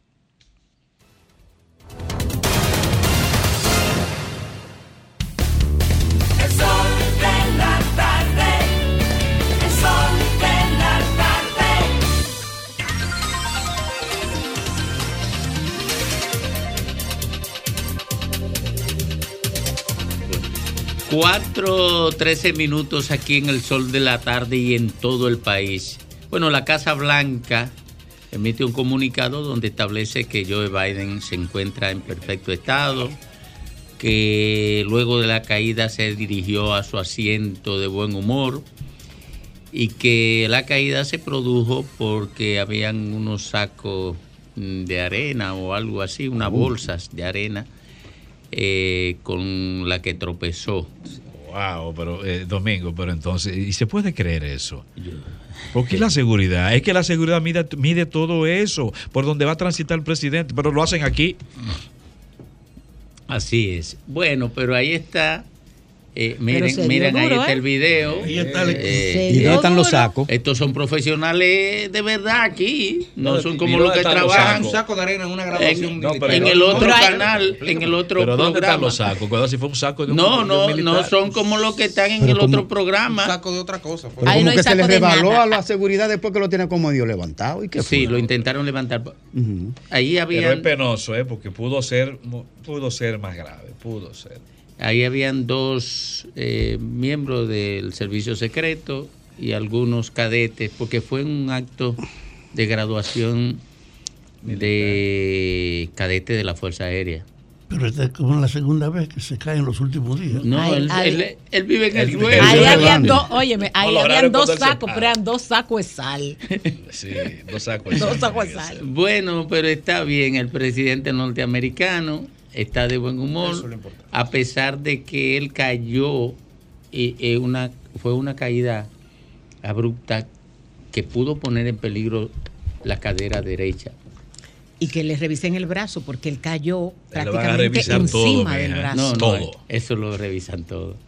Eso, eso, ahí, ahí, ahí lo revisan todo. No es de que, que él se rió y que las cosas estaban bien, no, no. Eso no como aquí, eso no es al ojo. No, pero Ahora, además él ya lo coge a chiste, Domingo. Ustedes han seguido el tema de el, el sobrino de Kennedy, ¿cómo se llama? Se llama Bob también, se llama Robert Kennedy. Sí, porque que hijo es de Bob aspirante, Kennedy. hijo de Bob. Sí. Es Del- aspirante también a la presidencia eh, por el. Partido Demócrata. Sí. Eh, yo pienso que el- este hombre, que es joven además, tiene un discurso muy refrescante. Parece que puede ser un discurso que conecte con una buena par- parte de la juventud norteamericana. Podría ser la persona que finalmente te- comience a hacerle sombra a Biden. Sí, pero, pero hay un problema, Lencia, y mira, en la cultura electoral norteamericana es que cuando no puede ir el presidente de turno, se asume que el partido fracasó en el gobierno y no lo votan. Porque eso no se, eso no es inventado. eso es medido todo. Eso es medido todo. Sí, pero ahí estamos de frente. Ya no sería por una derrota electoral interna. Yo estoy hablando de una situación física, Pero es que mental. hasta en la primera se ha caído muchísimas veces. Oye, mira, tiene recuerda, mucho- tiene muchos si vacíos tú mentales. recuerdas en su competencia un, el discurso de impugnación más fuerte que había contra Biden era su edad. No ahora, No, en las cuando elecciones. compitió cua- contra Trump, cuando contra el compitió presidente Trump. Contra el presidente. El discurso de impugnación más relevante era su edad. Eh, Lo que pasa es que, que se asume como un fracaso. Por eso es que él no renuncia, porque ese hombre está para renunciar. Está Pero- para él, él mismo retirarse. Yo pero estoy, yo estoy pensando e- en los resultados también electorales finales. Es decir, un partido demócrata con un candidato débil o que muestre debilidad en un momento, porque también domingo, el mundo está en una situación muy particular. El mundo. El mundo, mundo, como dicen los españoles. Eh, hay una situación de crispación política, militar y comercial en todo el mundo. Y eso parece que se va a agudizar más aún.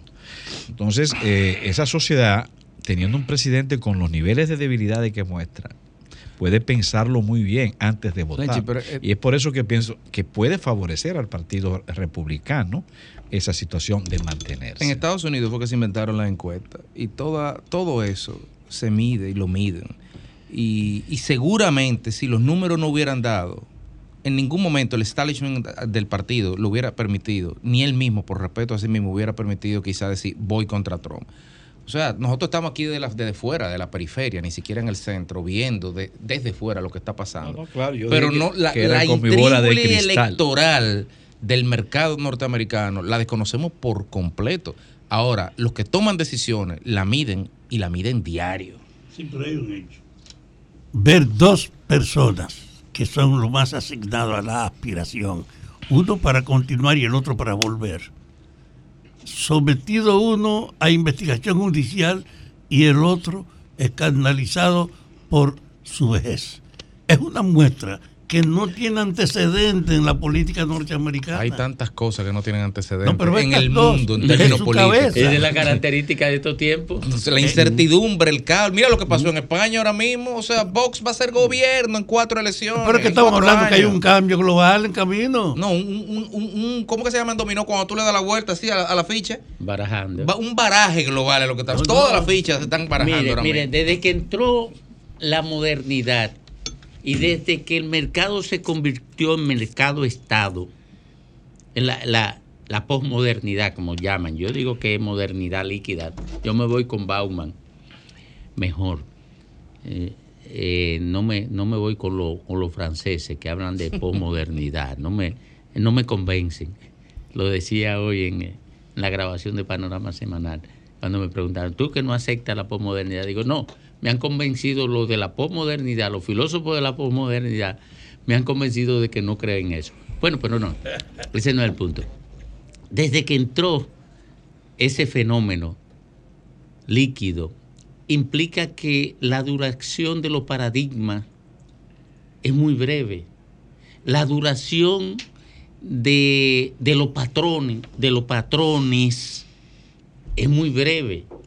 Entonces, Porque el cambio tiene más velocidad en todos porque el cambio tiene demasiada velocidad, porque ya no- el ordenamiento no lo decide el Estado-Nación, sino lo decide la volatilidad, la inconsistencia del mercado, porque aquí la sociedad la están dirigiendo los mercados, no le están dirigiendo los estados. El Estado Nacional que creó la modernidad era un Estado organizador, era un Estado disciplinario, era un Estado estructurador de la sociedad. El neoliberalismo es un desestructurador permanente de la sociedad, porque le ha dejado la organización de la sociedad a la, al mercado. Al mercado, sí. Se, se- se organiza la sociedad alrededor del mercado, alrededor del consumo, y eso no tiene patrones. Eso no tiene patrones. Ahora, En Estados Unidos, miren señores, y lo que ocurre con Biden, Lenchi. Lo que ocurre con Biden está estrechamente ligado a lo que ocurre con Trump. ¿Por qué, Lenchi? Porque Trump le infunde terror al establishment norteamericano. Aunque haya un grupo de fundamentalistas que están cerrados con él en el, en el Partido Republicano, pero son, gente son fanáticos extremos. Y una de las características de la sociedad norteamericana para su operatividad es la tolerancia. Y ocurre que el fundamentalista es intolerante. Y eso provocó esa, esa conspiración contra el ordenamiento institucional que generó una invasión del, del Capitolio por un grupo de locos. Hay condena de hasta 16 años por ese evento. Y poco me lo Condena de hasta 16 años por ese evento. Mira, entonces, si fuera de Santi, de Santi es. De Santi. Eh, El de- el de- el de que tuviera sí. puntero. en- Oye, Biden tuviera que estar escribiendo su discurso de despedida. Biden todavía está vivo en términos políticos en Estados Unidos porque es la competencia de Trump. Ustedes verán si, si ese tipo, ese tipo de, de Miami, de Santi, si marcan las encuestas. Ustedes no vieron que desde que salió rompió récord de recaudaciones. Esa es la expresión de, de rechazo. eh, eh, Él está, a la derecha, él está a la derecha de Trump. Sí. Imagínese. Sí, pero- En términos ideológicos, Sí. él es peor que Trump, Sí, pero sí. es más confiable para el partido. Es- eh, oye, está a la derecha de Trump, Sí. pero, pero, pero, observa, ideológicamente, no es el tremendismo que lleva a conspirar contra la institucionalidad, incluso a conspirar contra el ordenamiento comunicacional, contra el ordenamiento comunicacional que la posmodernidad ha estructurado a partir de la creación del Internet. Trump es el único fenómeno que ha decidido él por su cuenta tener sus propias redes sociales porque tuvieron que proteger la sociedad. Las redes sociales tuvieron que proteger la sociedad, quita- sacando a Trump, impidiéndole el uso. Eso no se había dado con ningún líder internacional después de tener la Porque comunicación. ningún líder internacional había hecho lo que está haciendo Trump. Esa- eso es lo que quiero de- decir. Totalmente. Eso es lo que quiero decir. Es un conspirador contra el orden. Y como es un conspirador contra el orden, le tienen miedo, aunque la, la democracia norteamericana es tan robusta y tan respetuosa de las libertades públicas, que no le ponen esto. Y, y Trump, y Trump es la mayor referencia de la monetización de lo adversario, inclusive, de lo que le adversa. Donald Trump tiene tan monetizado el símbolo de él como persona y de la sociedad que representa, que las situaciones que le son adversas, él las convierte en dinero. Porque inmediatamente comienza a recaudar para enfrentar el sistema que lo acusa y lo acosa frente a su militancia y su masa de seguidores que es amplísima. Y comienzan a depositarle eh, cuotas de colaboración y reúne millones en horas para él defenderse supuestamente. defensa le salen gratis. Su defensa le salen gratis y le deja dinero.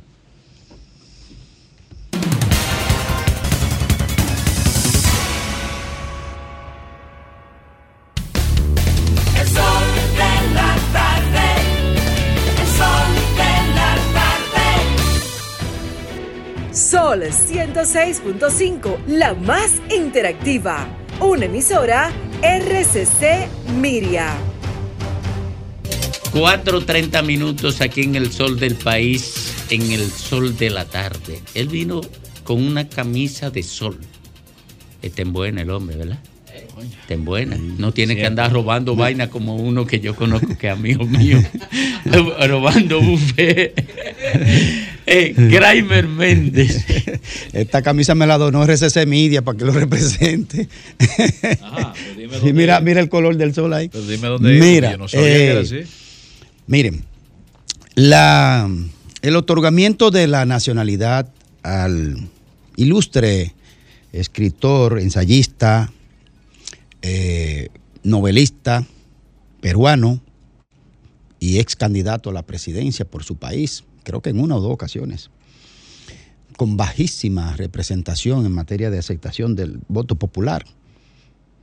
Vargas Llosa, don Mario Vargas Llosa, quien ayer recibió la nacionalidad dominicana por parte del Poder Ejecutivo en la persona del presidente Luis Abinader, que ha tenido una reacción eh, en gran parte de la población negativa, por lo que significó en un momento determinado donde la República Dominicana estaba aguijoneada por varios frentes internacionales y locales con relación a la sentencia 168.13 que emitió el Tribunal Constitucional sobre el tema de la nacionalidad dominicana, de quién le tenía el derecho o no en función de si nacía aquí de padres eh, indocumentados o ilegales, sobre todo el tema que desembocó eh, el caso haitiano.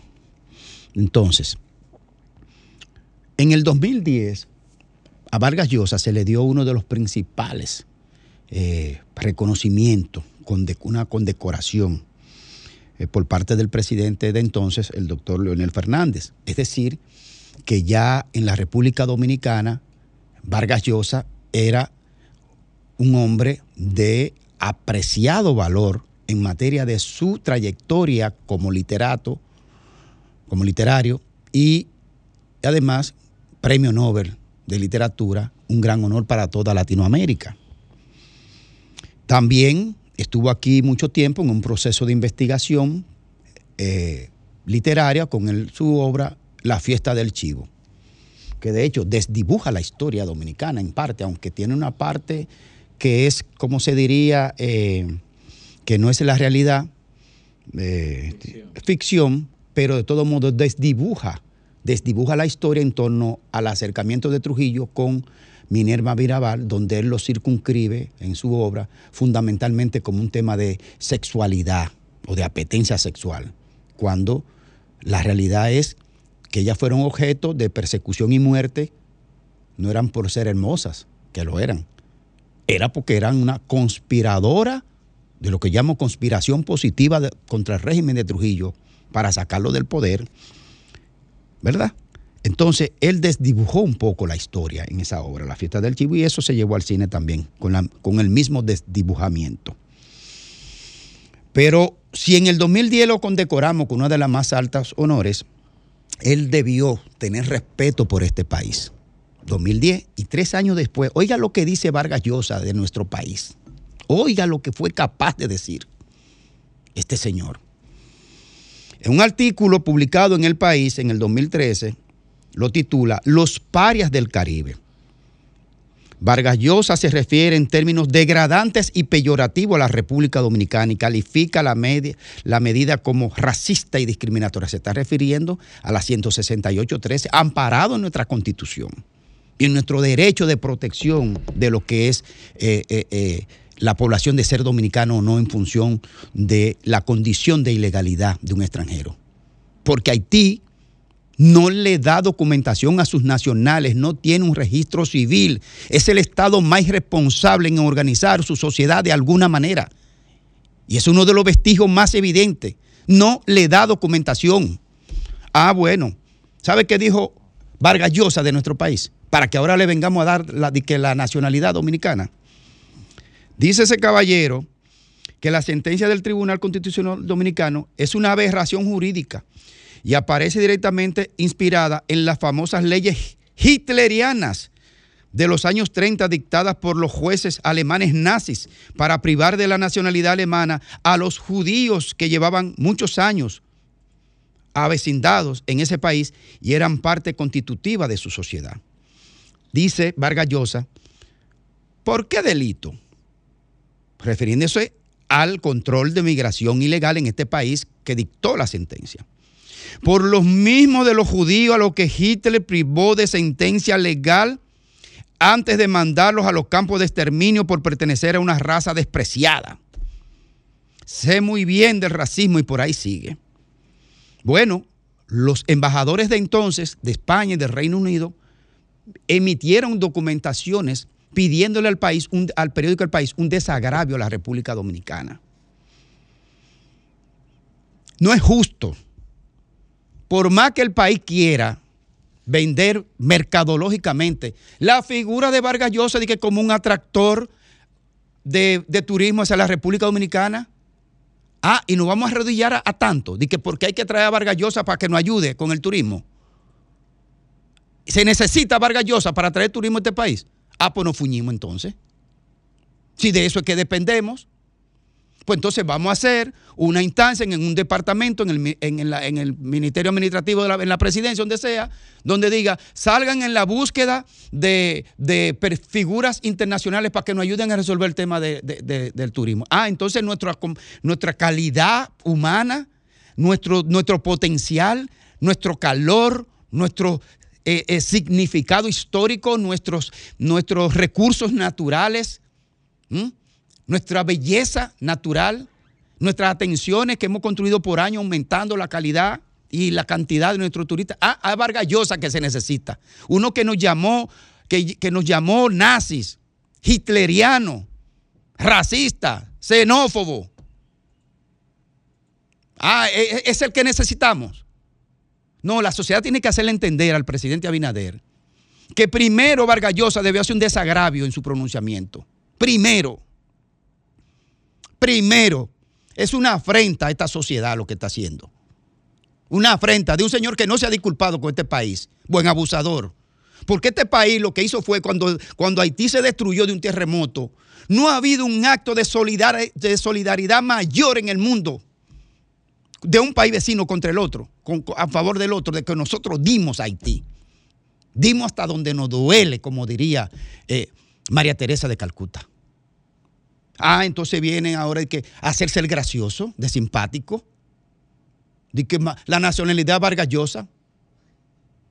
Un abusador que lo que hizo fue que desacreditó este país, dañó nuestra referencia mundial, nos puso como, como uno- unos abusadores, cuando nosotros lo único que le damos a Haití es beneficio, solidaridad, trabajo, empleo. Le damos servicio hospitalario gratuito a toda la parturienta, no le cobran chele.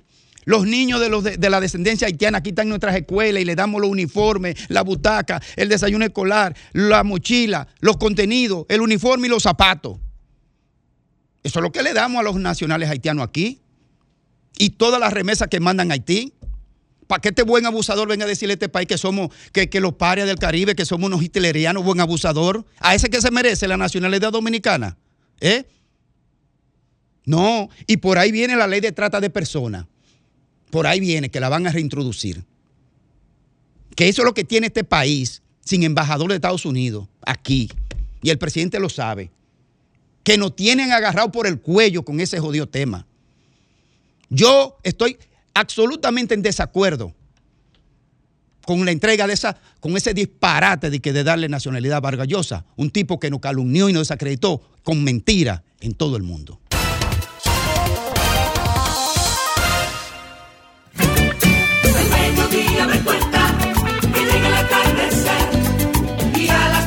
Siente el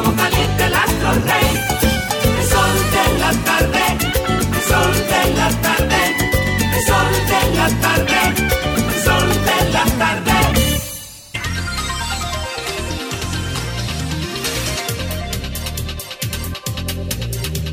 Bueno, retornamos al sol de la tarde. Antes de, de Jovine, eh, informar que la Junta Monetaria aprobó hace unos momentos un estímulo monetario por 94 mil millones de pesos para financiamiento de sectores productivos. ¿Cuánto? Y hogares a baja tasa de interés. Desencaje. Esto, sí, sí. El último, el último me parece que fue de 10 o de 20. O sea, yo nunca había visto una cifra tan grande. número, Domingo. 94 mil millones de pesos. Esto implicará que la tasa de interés baje de un horizonte de 8.5% a 8% y implicará también, de acuerdo con las informaciones que se sirven en un comunicado, que eh, una liberación de recursos de encaje por el orden de 34 mil millones de pesos, equivalente al 2% del pasivo eh, del sistema financiero, y además 60 mil millones eh, como facilidad de liquidez rápida con el objetivo de proveer de liquidez al sistema financiero. Uno que sabe de esto y de otra cosa, Federico Jovine. No, Domingo, yo no, yo, yo no cuento hasta ahí, ¿no? Pero gracias por, por pensar que sí. Buenas tardes, amigos que nos ven, que nos escuchan. El informe de diagnóstico de la educación dominicana sigue dando de qué hablar, de parte y parte. El lunes estuvimos hablando con relación, con relación a esto aquí. Señalábamos las declaraciones que dio el ministro el lunes en la mañana cuando decía eh, que la educación estaba estancada. Bueno, ya, un acta como un acta de, de función cuando todo el mundo está frente a un cadáver y no necesitamos acta. Es como el médico eh, frente al médico legista esperando que llegue con el cadáver ahí. Perfecto, ya tenemos el, el- la- el documento que certifica la muerte. Mientras tanto, lo penoso es el rifirrafe que se está haciendo en torno a esto, porque entonces no hemos aprendido nada. Y ese no hemos es en plural y nos compete a todos. No hemos aprendido nada porque la solución a un problema que por todos es reconocido que no tiene un único dueño y que no es responsabilidad de una única persona, de una única administración, ni de un único partido, solamente puede conjurarse, solamente, solamente puede superarse si todo el mundo se pone de acuerdo, pero no. El ministro de Educación sigue actuando y declarando como si él no fuera el máximo responsable y titular del sistema en este momento, pero las declaraciones tampoco de la ADP no ayudan a contemporizar, claro que no es su error desde luego, sino que por el contrario le echan más leña al fuego también. Las declaraciones de la ADP el día de hoy, sin ir más lejos, señalan que les atribuyó a una alegada falta de gestión del Ministerio de Educación el estancamiento que muestra el aprendizaje básico de los estudiantes evidenciado en la evaluación diagnóstica. Pero hay que, hay, hay que tener un tupé muy grande para decir que, que, esta administración o que este ministro que no tiene un año o la administración que no tiene tres es la responsable de la alegada f- del, del estancamiento del aprendizaje. El estancamiento es un proceso continuo. Sin embargo, por si yo no tuviera razón en lo que estoy diciendo, Juan Valdés, titular del Observatorio Educativo de la ADP, señala, comillas, las pruebas de tercer y sexto grado son el producto de la falta del nivel inicial hasta el primer ciclo de nivel básico, sostuvo Valdés, al afirmar que los estudiantes del sector público se han pasado 10 años sin libro de texto. 10 años sin libro de texto. Entonces, si usted sabe aritmética, rétele a 10 lo que le tenga que restar y entonces asigne responsabilidad. Pero ese no es el momento. Tenemos que tener grandeza. Este no es el momento de buscar responsabilidad. Y eso le corresponde al Ministerio Público, a la Cámara de Cuentas, al elector cuando vaya a hacer su voto. Este es un momento de buscar soluciones. Y ahí es que tenemos que pensar. Porque cuando nosotros decimos, por ejemplo, o lo dice el ministro, y yo estoy de acuerdo con él, que la educación privada muestra mejores niveles de desempeño que la educación pública, no estoy afirmando ni remotamente que la privada tiene que sustituir, a la pública. Dios me libre de afirmar eso, porque no es algo que lo creo, pero es una realidad que está ahí. Es una realidad que está ahí porque hay un sistema que se llama sistema de mercado y los colegios de élite, que son 8, 9, 10, si los profesores no funcionan y los estudiantes tienen mala nota, al otro día no hay profesor y se busca otro. Eso no puede pasar en el sistema público. Gracias a Dios que no pasa, evidentemente, porque si se manejara el sistema público con una visión empresarial, pues entonces misericordia, porque se, se avasallarían los derechos de los docentes. Estamos de acuerdo que es así. Pero volve- vuelvo y digo, lo que tenemos que hacer es sentarnos y decir qué vamos a hacer, despolitizar esta discusión, que fue justamente lo que el presidente de la República dijo el martes, que había que sacar lo político de la educación. Y ahora yo me pregunto, ¿y cómo vamos a hacer eso, señor presidente?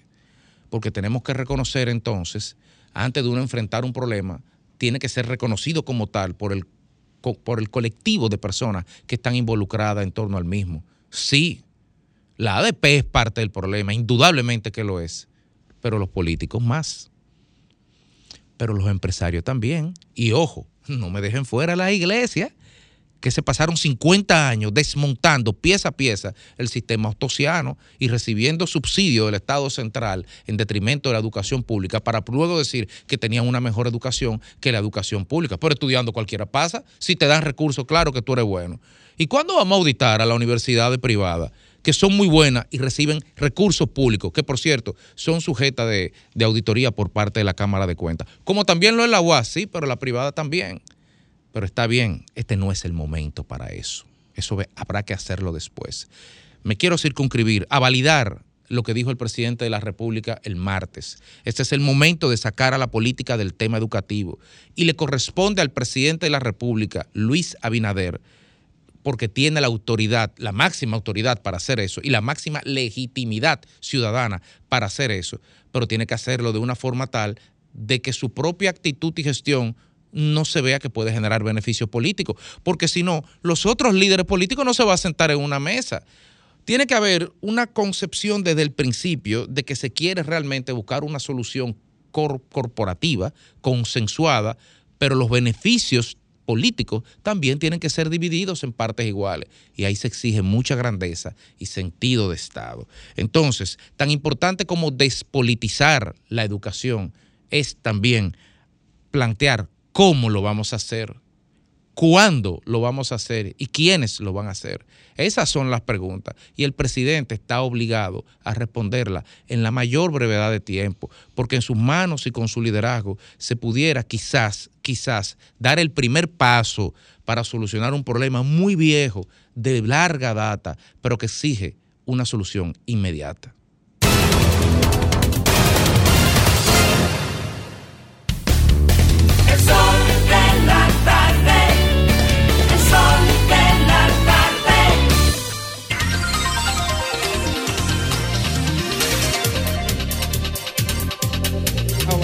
Son las 4 y 48 minutos. Es Es, hora del comentario, del brillante. Que hoy vino Ah, más eh, brillante. eh, ella piensa Domingo borrar, Páez. borrar el desprecio con esa expresión. Eh, yo no a mí a mí no me entra la vaselina. La lisonja no lo... Ya- ya, yo soy negro. Pero ya te comiste el chocolate. Bueno, estaba aprovechándome de algo que alguien se robó. Y él se va, por cierto. Fafa. Miren, señores, cuando este gobierno se montó en el poder, en la sociedad dominicana había una efervescencia en contra de la corrupción administrativa que se venía incubando con, cierto, con cierta dimensión desde la- las marchas verdes del 2017. Y el marketing, el estudio de las ansiedades sociales, le dijo al gobierno de Luis Abinader que ahí había un nicho para entrar en contacto empático con la sociedad dominicana. Y escogió a Miriam Germán, a Jenny Berenice y a Wilson Camacho como los ocupantes del buque insignia de combate a la corrupción. Y ciertamente le ha beneficiado mucho políticamente a este gobierno el accionar del Ministerio Público llevando a la justicia a funcionarios del anterior gobierno. Lo dicen las encuestas que se han hecho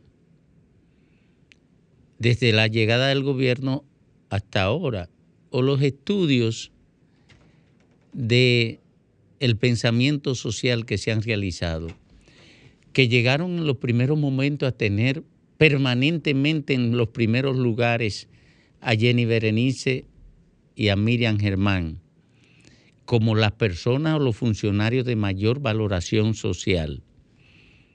Esto ha variado un poco, pero se mantienen ellos, ellas dos, en el horizonte mental de los dominicanos como el refugio de las ansiedades sociales vinculadas al combate a la corrupción.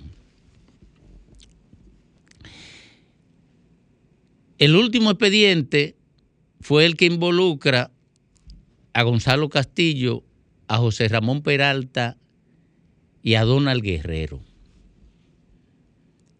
Ahora, hay una coyuntura insoslayable y es la coyuntura política. Y no hay ninguna posibilidad de que nuevos procesos judiciales sean inocuos para los partidos políticos. Alguien se beneficia, alguien se perjudica. Electoralmente a alguien beneficiará, a alguien perjudicará cualquier expediente que se envíe a los tribunales en estos momentos. Y la pregunta del millón sería, ¿evacuará el Ministerio Público nuevos expedientes en contra de la corrupción? ¿Evacuará el Ministerio Público Independiente nuevos expedientes de combate a la corrupción en la actual coyuntura? ¿Se atreverá el Ministerio Público a enviar expedientes que ya tiene ahí concluidos porque los envíos de esos expedientes puedan beneficiar al partido de gobierno y perjudicar a los partidos de oposición, a cuyos integrantes pudieran vincularse en esos expedientes. ¿Pasará esto inadvertido socialmente?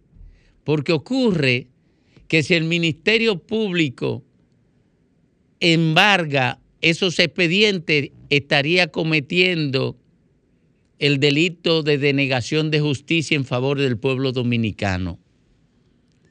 Pero si lo lanza a la calle, podría estar vinculando y perjudicando políticamente al Partido de la Liberación Dominicana o a la Fuerza del Pueblo, si incluye gente de la Fuerza del Pueblo que están ahí en Capilla Ardiente porque participaron en muchos procesos de corrupción que comprometen al Partido de la Liberación Dominicana en el que estaban juntos la gente de la Fuerza del Pueblo y la gente del PLD, hoy separados. La verdad es que el Ministerio Público Independiente está ante un dilema, ante una trampa, porque no hay forma de que cualquier expediente que salga hoy de su seno no tenga un impacto político electoral. No me ayude, que no te estoy pidiendo ayuda. Y no hay forma de que en el horizonte mental de los perjudicados no se construya el relato de persecución política porque aunque no hayan argumentos sólidos para arguir o para hacerse de este relato,